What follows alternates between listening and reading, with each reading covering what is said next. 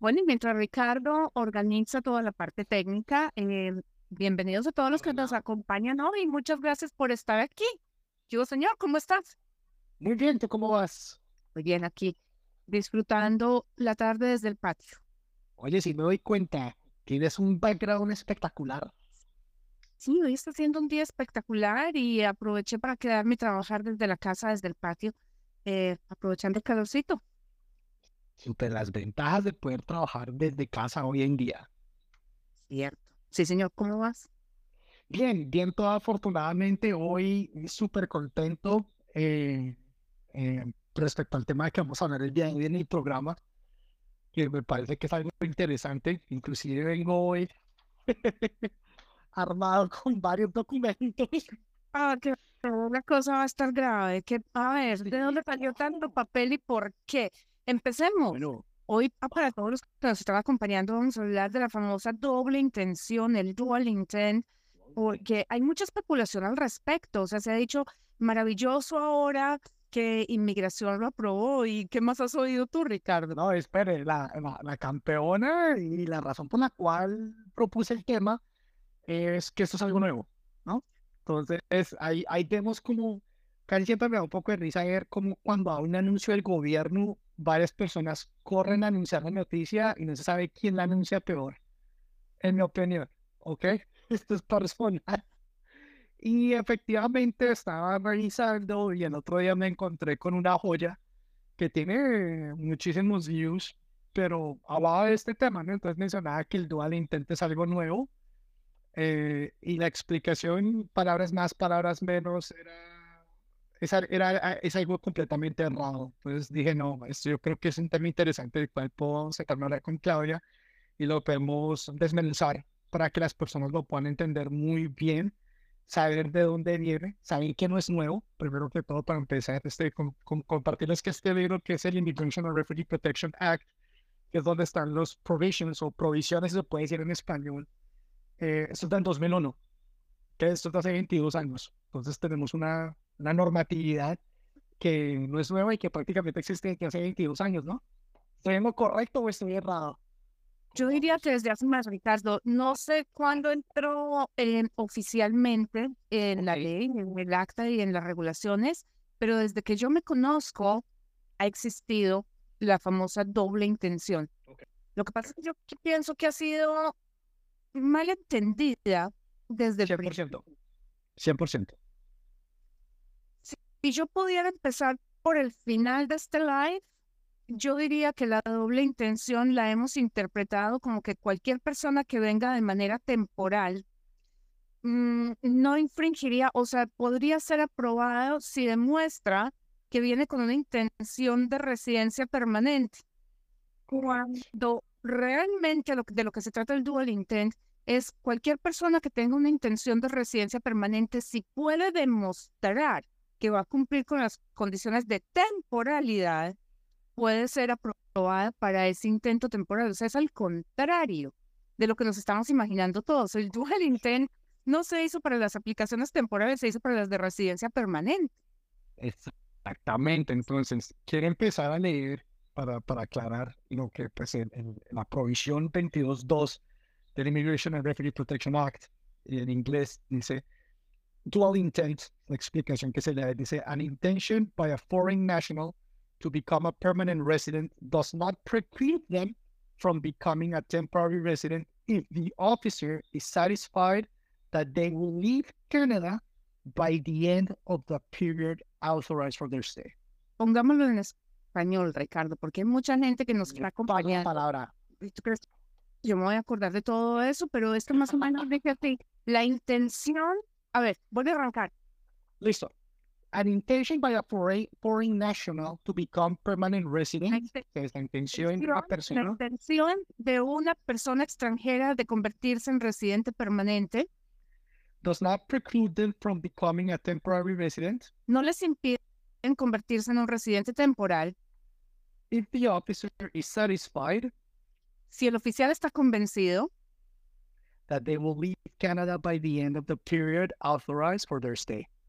Que ellos van a dejar Canadá al finalizar el periodo autorizado de estadía. sea, lo que decíamos ahorita, está al contrario. el dual intent fue incluido en la ley con el propósito contrario, no de que los residentes temporales se conviertan en residentes permanentes, sino de que los que tienen una intención de residencia permanente no les sea negada esa residencia por iniciar temporalmente. ¿Y a qué me refiero con todo esto? Esta es eh, una sección del acta que fue creada para que las personas que tienen o que van a ser patrocinadas o están siendo patrocinadas por sus parejas, por sus esposos, por sus hijos, por sus padres, tengan la opción de venir a Canadá de manera temporal mientras se aprueba su residencia permanente. De allí fue donde nació todo ese famoso dual intent, la intención, eh, la doble intención. No para que los estudiantes internacionales sacaran la residencia, no para que los trabajadores extranjeros sacaran la residencia, no para que pudiéramos decir en las cartas de intención de un permiso de estudio. Lo que pasa, señor Canadá, es que yo quiero estudiar este programa en este college porque está en altísima demanda en Canadá y si yo me convierto en residente permanente a través de él, pues es básicamente mi em, objetivo final. Entonces, si vemos todo lo que está pasando a través del dual intent, básicamente lo que estamos haciendo es acabando con las posibilidades, es casi que un suicidio migratorio realmente si lo pusiéramos Exacto. de alguna forma. Es que ese es el punto al que yo quería llegar cuando empezamos a analizar toda esta desinformación que le ofrecen a las personas en las redes sociales, uno toma esa información, o sea, yo me pongo los zapatos de alguien que esté empezando a hacer este proceso. Digo, ahora pues entonces ahora ya es oficial de que yo puedo decir en mi carta de intención que realmente quiero verme a emigrar a Canadá, que lo que yo voy a hacer es estudiar un programa de educación superior que me va a llevar un PGWP, que me va a dar la residencia permanente canadiense y que por eso estoy aplicando una visa. Así lo tomaría yo sin conocer nada de eso en lo que estamos hablando el día de hoy en detalle. Eso es básicamente lo que se puede interpretar de toda la información que se ha corrido. Ahora, lo que tenemos que entender ahora es que el permiso, o sea, el programa de estudio y el programa de trabajo son programas temporales. No fueron creados tampoco para que se saque la residencia permanente. Entonces, cuando unimos dos programas temporales con una doble intención, no lo podemos equiparar a una aplicación de residencia permanente. O sea, simplemente una opción. Y por eso digamos que están las guías de inmigración, Ricardo. Tú acabas de recurrir al, al Immigration and Refugee Protection Regulation, mm, pero también tenemos el Act, I'm sorry. Eh, pero ahí tenemos también las guías. Y las guías son las que les dan las instrucciones a los oficiales de inmigración de cómo se puede interpretar todo esto. Y esto es lo que encontramos en la página web del gobierno. Es una guía, no es em, la información legal. Y aquí voy a hacer aclaraciones. Cuando ustedes entran a la página del gobierno, ustedes encuentran un letrero grandísimo arriba que dice, esto es solamente información. Si usted quiere conocer la ley, tiene que referirse al Immigration and Refugee Protection Act o Regulations. Pero de todas maneras están las guías que nos dan un poquito más de claridad porque a veces entender la ley no es sencillo. Y dentro de las guías, esto dice, eh, para que nos devolvamos a donde veníamos para los residentes permanentes, dice, eh, based on the information provided by the foreign national, o sea, basada en la información entregada por el extranjero y en la presencia o, ausencia eh, de una situación migratoria negativa o positiva, la falta de cualquiera de estas dos debe ser considerada como una situación neutra y si el esposo o pareja puede satisfacer a un oficial de que es más posible que no, most likely than not, o sea, 51%, 51%, 51% más posible que la persona regrese a su país de origen, a que se quede a Canadá, la aplicación va, puede ser aprobada. Entonces, tengo que demostrar con mucha más fuerza que yo voy a regresar a mi país a que me voy a quedar en Canadá. Correcto. Eso es lo primero y es la primera guía que aparece en la página web del gobierno cuando hablan del famoso dual intent. O sea, ya sabemos, tengo que demostrar most likely than not. O sea, es mucho más probable que yo regrese a mi país de origen a que yo me quede en Canadá. Y aquí estamos hablando, fíjense, de una aplicación de residencia permanente cuando me está patrocinando mi pareja. ¿Qué posibilidades reales hay de que a mí me nieguen un proceso de patrocinio familiar, básicamente que mi relación no sea genuina, o que yo tenga un récord criminal gigantesco, o sea, no simplemente porque se me olvidó pagar el chicle en la tienda, sino porque tengo un driving under the influence, porque tengo asalto sexual, porque tengo eh, violencia doméstica, porque tengo algo por el estilo. Pero sencillamente porque el oficial me diga a mí que es que no lleva sino dos meses de casada, pues no es una razón de negativa. Y así todo, me dicen, cuando usted tiene un proceso limpio de patrocinio familiar, cuando tiene un matrimonio de ya mucho tiempo, con hijos, pues un matrimonio reciente pero documentado, igual le toca probar que va a salir de Canadá si no le aprueban la residencia. Ahora imaginémonos lo que puede pasar cuando yo digo, no es que me quiero ir a estudiar. Se vuelve más complejo. Y es más, aquí, Clau, tengo eh, copia de lo que fue el anuncio que hicieron en abril 5 de este año, que creo que fue donde explotó la noticia.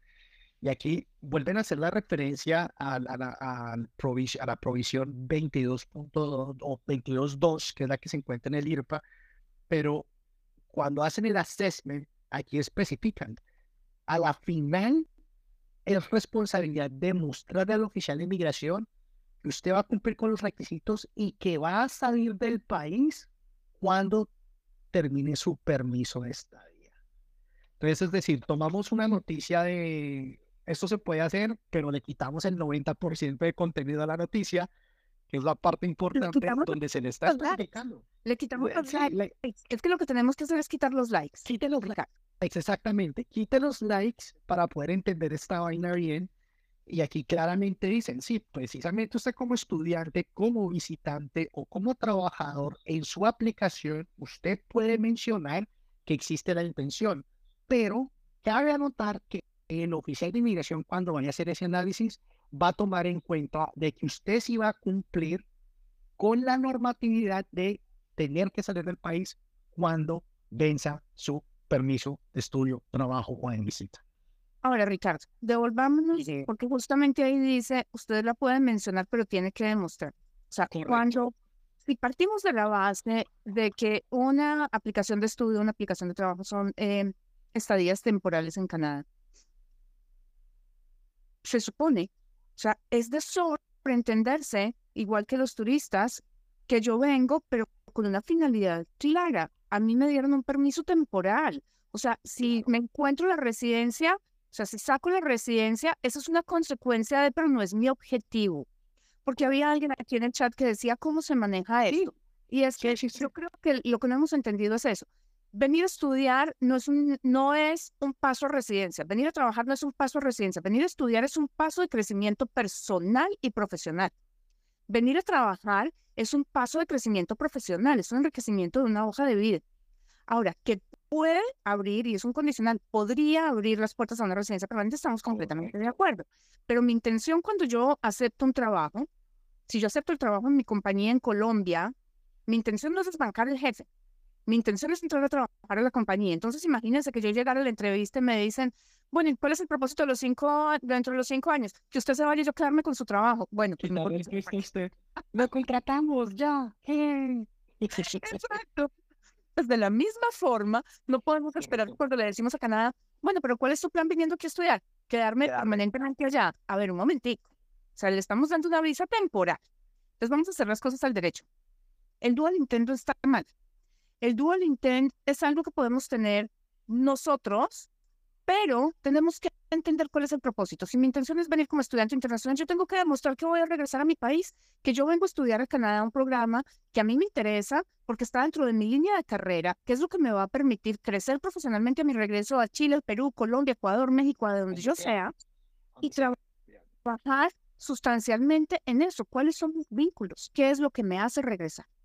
Tengo una oferta de trabajo, están los software developers de moda y me dieron una oferta de trabajo en Canadá, es tratado de libre comercio, que digamos que dentro de todas las posibilidades de negativo en permisos de trabajo es la más bajita, pero igual, si yo entrego la carta y le digo inmigración, les estoy juntando toda la aplicación porque con esto yo me voy para Canadá y me quedo, adivinen qué. No, olvídate la niega. Es una aplicación negada, 100% negada. Porque soy un riesgo para el país muchas veces se nos olvida o estamos pensando, porque también eh, las redes sociales promueven de que Canadá está buscando mucha gente. Canadá necesita mucha gente. Y es cierto, necesitamos mucha gente, pero tenemos cinco veces el número que necesitamos. Entonces podemos... Ya el sistema. Claro. Exacto, ya el sistema ahorita. Sí. Correcto. Entonces, cuando hay una persona que le dice a Canadá, yo me voy, pero cuando me voy no me devuelvo, porque mi intención es quedarme allá, yo ya le estoy diciendo, yo soy un riesgo para usted, señor Canadá. Hay, que entender, hay que entender el propósito de cada, de cada programa y correcto. O sea, qué chévere que saquen la residencia permanente, es una puerta de entrada, definitivamente sí. Y hay un conflicto grande porque curiosamente el programa de estudios lo promueve, es el Departamento de Foreign Affairs, de Relaciones Internacionales, no lo promueve el Departamento de Inmigración. Entonces, el Departamento de Foreign Affairs con mucha frecuencia dice, el residente permanente ideal de Canadá es el estudiante, pero no todo el que estudia saca la residencia. Eso no lo dice Foreign Affairs, eso lo dice Inmigración. ¿Cuál es el objetivo de cada departamento? El de Foreign Affairs es promover Canadá. El de Inmigración es proteger los intereses de los residentes y ciudadanos del país. Exacto. Y a eso, a inmigración, le adicionamos CBSA, que es protección de nuestras fronteras. Esa última decisión, inmigración, o sea, Foreign Affairs nos dice, vengas a estudiar, que esto es maravilloso y aquí nos encantan los estudiantes. Cuando pasamos a inmigración, a IRCC, que es embajada, es el que va a revisar la visa, ellos nos van a decir, a ver, un momentico, ¿usted qué me está diciendo? ¿Que se quiere ir para quedarse o que se quiere ir para regresar, para crecer? Eh, bueno, se va a venir para crecer. Ok, entonces le doy la visa. Llego al aeropuerto y me encuentro con CBSA y me dice, ¿a qué viene? A sacar la residencia por estudios. Negada la entrada. Pues nos devolvemos porque CBSA, que es agencia fronteriza, es el que tiene que proteger nuestras fronteras.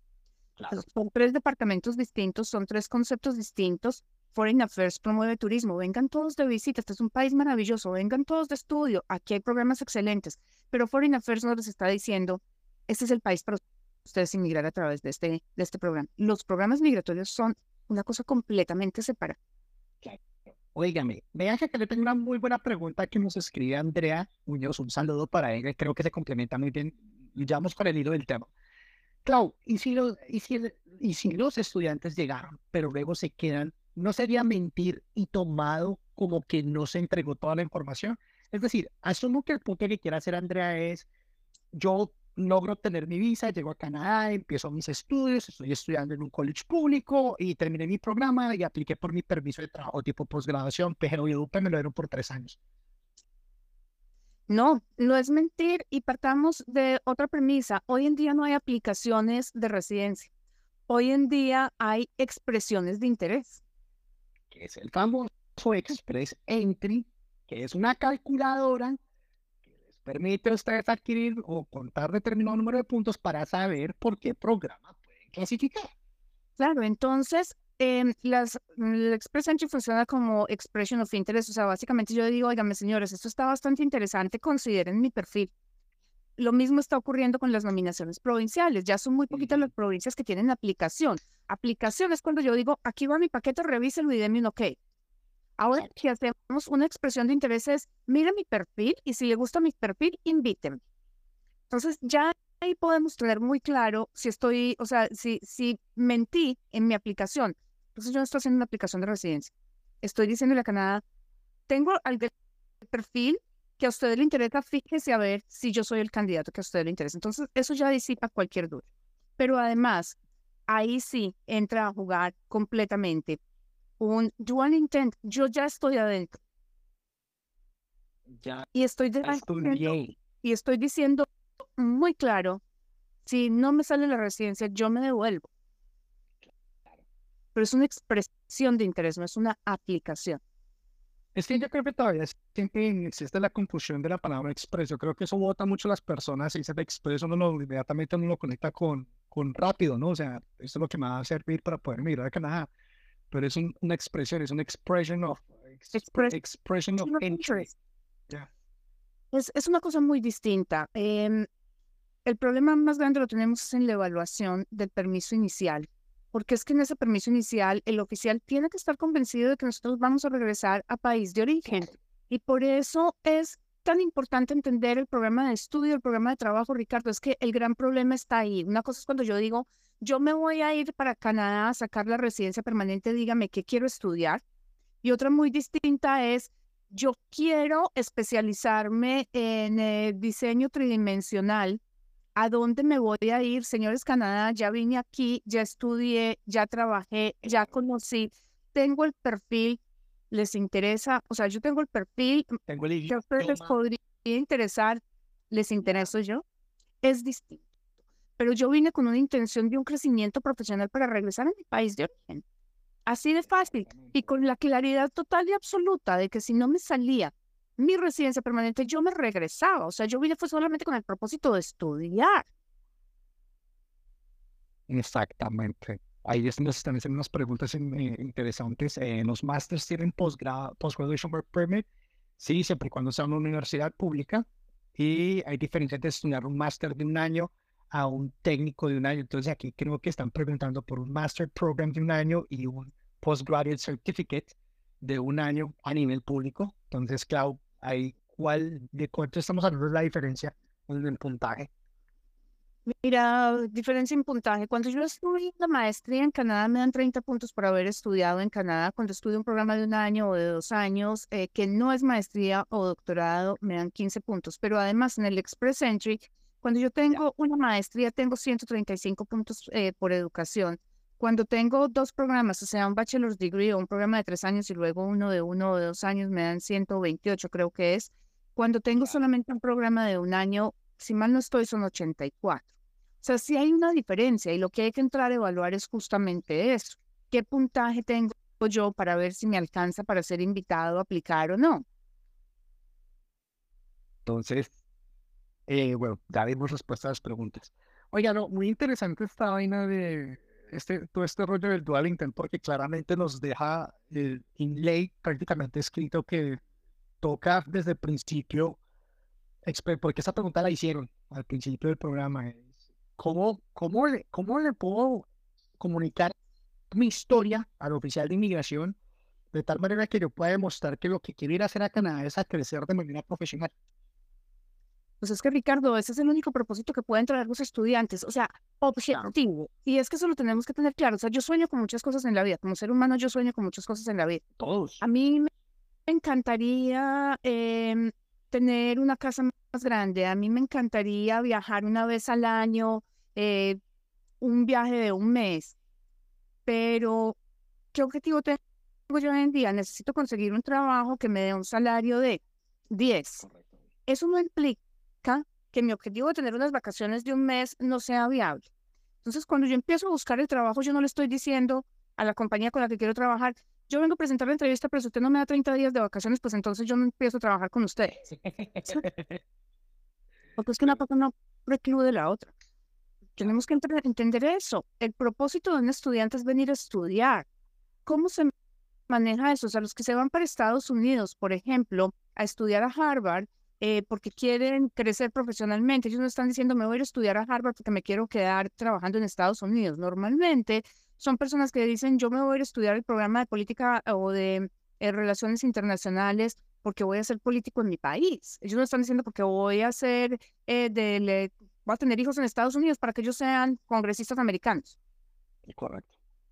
Correcto. Entonces, hay un montón de cosas involucradas. Yo creo que hemos vendido, sobrevendido el programa de estudios en Canadá, diciéndole todo el que se vaya a Canadá a estudiar va a sacar la residencia. No, no es así. Y tenemos que estar preparados para que esa inversión que hacemos en estudio se justifique cuando regresemos a país de origen, porque es que volvemos a las cifras y yo sé que este es un número que nadie quiere oír, pero solamente el 20% de las personas que llegan con un permiso temporal a Canadá sacan la residencia permanente. Yo tengo que estar preparado que si yo voy a pagar 40 mil dólares por mi, mi estudio, y voy a vender para eso la casa, me voy a endeudar y mi pareja va a renunciar al trabajo o más, si yo no soy capaz de entrar en ese 20%, el día que yo regrese, me va a servir lo que vine a estudiar. Bueno, tiene que tener un propósito. A mí me preocupa mucho, y hace poquito estuve hablando con una persona que tenía un programa de cinco años, una carrera, ya no me acuerdo ni de qué era, pero venía a estudiar un programa en un college privado de secretariado porque era un programa eh, pues mucho más barato, porque tenía co-op, y le dijeron, no, pues es que viene y utiliza los dos años que está estudiando aquí, el año de co-op para buscar el trabajo y lo saca por ahí. Yo le decía, bueno, primero no tenemos el PGWP que nos da tres años más, vamos a tener un programa que tiene, pues digamos, que no nos ayuda a crecer mucho nuestro perfil profesional, por de lo contrario nos estamos devolviendo. Y el día que yo me regrese a mi país de origen, ¿cuánto le pagamos en los países latinoamericanos a una secretaria realmente? O sea, yo me vengo para acá con un bachelor's degree que me estoy ganando cualquier cosa. O sea, supongamos que en Colombia me puedo estar ganando ya con los 30 y muy largos o 40 años, no sé, 3, 4, 5 millones de pesos mensuales. El día que yo regrese para ser secretaria, me voy a ganar salario mínimo. ¿En cuánto es el salario mínimo en Colombia? Entonces, ¿qué sentido tiene que yo haga una inversión de 40 mil dólares o de 20 mil si quieres, Ricardo? Para regresar al país a ganarme menos, porque me he desconectado de un mercado laboral, porque ya la experiencia laboral que yo tenía, que me había llegado, llevado al puesto en el que yo estaba, dejó de existir, porque sencillamente me interrumpió. Correcto, ya no es consecutiva. Clau, aquí te estás refiriendo a los programas de, eh, de, este tipo como Office Administration, que son programas muy populares y las personas preguntan mucho por esos programas. Mira que es curioso, hay una diferencia muy grande entre el Office Manager y... Mm, ah, sí, claro. Y, y, una secretaria, porque es que hay muchos colegios privados que tienen programas de secretariado. Ya, clerical. Sí, que son completamente clerical, exacto. Hay unos programas de Office Management que son absolutamente espectaculares y a mí me parecen muy interesantes para las personas que han estudiado, por ejemplo, administración de empresas, pero una administración de empresas es muy global, microeconomía, macroeconomía y todo lo que tú quieras. Pero cuando tú te enfrentas a manejar una compañía chiquita, que Latinoamérica está llena de compañías chiquitas, o sea, no estás trabajando en una multinacional, tú te encuentras con que el office manager, hombre, tiene que saber de recursos humanos, tiene que saber de mercadeo, tiene que saber de todo lo vive por haber. Y no es solamente tener el concepto de mercadeo, no es que tiene que saber manejar la red social, tiene que saber manejar QuickBooks, tiene que saber manejar el software de HR. Y eso, eso no se aprende en Business Administration de cinco años, eso se, se aprende en Office Management. Entonces, no es en contra de esos programas, es más en los que son clericals y cuando venimos de un perfil alto. Porque mira el, el otro fenómeno y es distinto. Cuando yo tengo la carrera trunca una carrera interrumpida. Yo tengo 24, 25, 26 años. Dejé mi carrera medias, no la completé por alguna razón. Em, estudié de pronto un programa solamente de un año en país de origen y me vengo a estudiar un programa clerical, o sea, voy a ser recepcionista en Canadá. De pronto, una bilingual secretary me va a dar un plus cuando yo regrese a Colombia. Pero mira de qué perfil estoy hablando. Soy muy joven, no tengo una carrera previa y eso me va a ayudar un montón. O sea, tiene sentido común, que no es tan común, pero pues tiene sentido. El menos común de los sentidos. Pero lo que pasa, Ricardo, es que volvamos al punto. El programa de estudio está diseñado para que la gente venga a, o sea, a buscar un conocimiento que le va a permitir crecer a su regreso a país de origen. Una recepcionista o una secretaria, volvamos a Colombia, que son los, o sea, los números que yo tengo en la cabeza porque no he vivido en ningún otro país, mm, se puede ganar el salario mínimo, ¿vale? Pero si yo tengo una, una secretaria que es bilingüe, se va a ganar un poquito más. Pero además el hecho de que haya hecho ese programa de administración en inglés le va a poder permitir conseguir trabajo como virtual assistant para una compañía del exterior que paga en dólares y triplica su salario. De acuerdo. Entonces, eso es, pero si yo ya tengo un business administration de cinco años, tengo 35 años, tengo 10 años de experiencia trabajando como gerente de sucursal de un banco. No tiene ningún sentido que yo me devuelva a estudiar un programa de Bilingual Secretary. No, en absoluto. Exactamente. Y ahí ya tampoco tiene ningún sentido que yo estudie el programa de Office Manager, porque es que llevo 10 años trabajando de Office Manager. Oiga, bueno, antes de seguir, a mí me, gustaría, y a mí siempre me encanta recalcar esta parte en, nuestro programa, que aquí no estamos para destruir sueños, ¿no? es, importante, estamos es para construir, ¿sí? O sea, la idea del programa es darles a ustedes una, un poco más de claridad en todo este mar de desinformación que vemos día a día y que cada día crece más. Entonces, para seguir con el tema, Claudio, yo tengo una pregunta. Entonces, eh, ahorita nos tienen convencidos a todos de que estudiar es la, forma más rápida de emigrar. ¿sí? Entonces, eso, es el común, pues. Ya nos dimos cuenta que no es así, que es como una dicotomía, son dos cosas totalmente separadas, pero que a la final sí van a conectar en, en un punto. Yo creo que ese punto es cuando tú tienes tu permiso de trabajo tipo posgraduación, puedes entrar al mercado laboral canadiense, adquieres un, determinado número de horas de experiencia que te van a servir a cumplir con uno de los requisitos, que tiene una de las avenidas para poder presentarse a una posible migración acá. En ese orden de ideas, ¿cómo se debe tomar todo esto desde el principio? O sea, tú, tú hablas ahorita de, de analizar muy bien los programas y todo eso, entonces diría yo que ese sería el primer paso, ¿correcto? Mira, Ricardo, yo pienso que la forma de abordar esto es, todos estamos buscando un mejor futuro. Yo creo que a eso vinimos todos a este planeta, o sea, no es buscar un mejor futuro ni en Canadá, ni en Europa, ni en Estados Unidos, no, todos venimos para crecer para algún lado, todos estamos buscando algo mejor, siempre estamos buscando ese sueño que está un pasito adelante.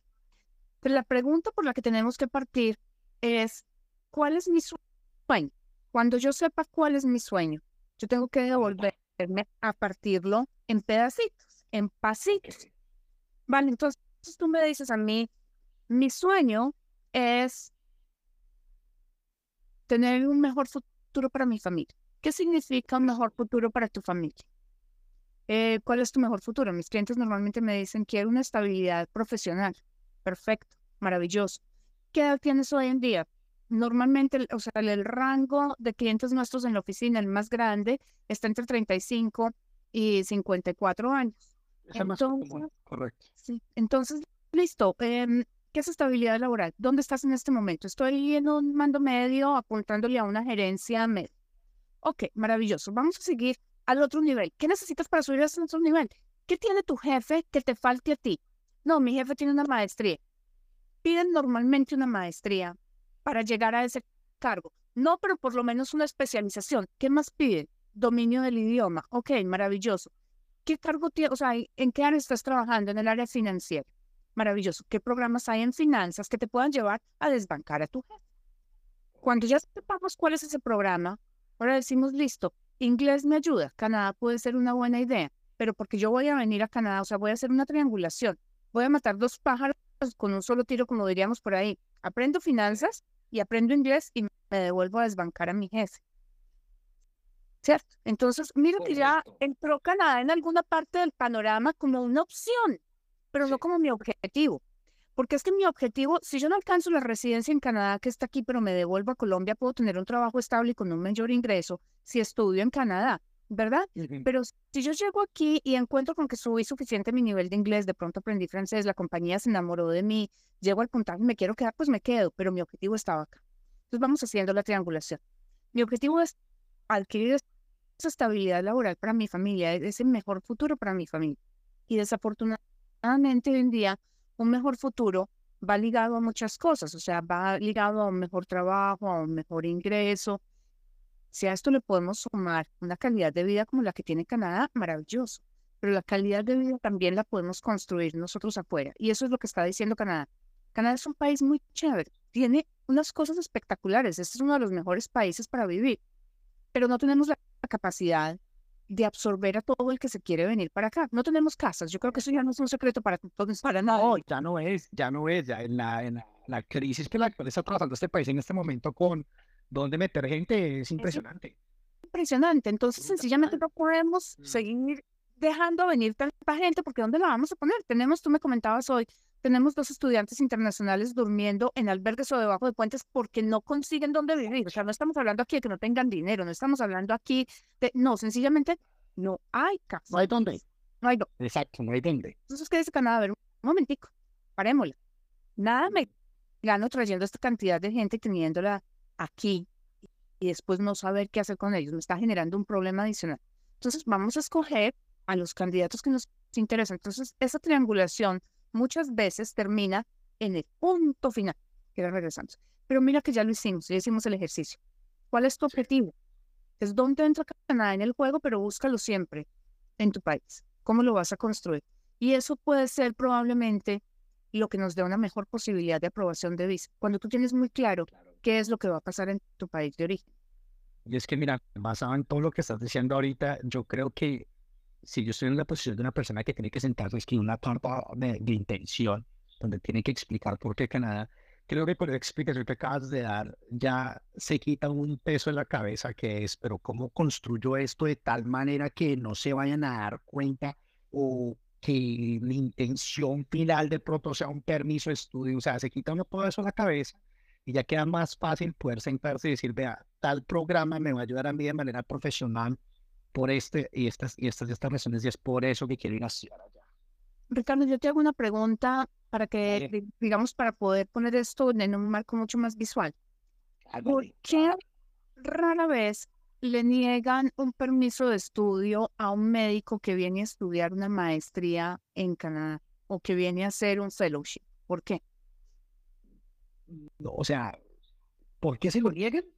Que rara vez lo niegan. Normalmente es, muy raro. Es muy, raro. es muy raro que lo nieguen, pero es porque hay una concordancia. O sea, si yo soy un médico y vengo a hacer una maestría o un fellowship, ahí hay una concordancia donde queda fácil. o sea, cualquier persona puede tomar esa carta y decir, yo veo que aquí hay un, ¿cómo se dice? There's a progress. pero además hay una cosa, Ricardo. Todo el mundo sabe que ejercer medicina en Canadá es muy difícil. Entonces, me gusta que me hayan dicho, muy difícil, no es imposible, es muy difícil. Es muy difícil.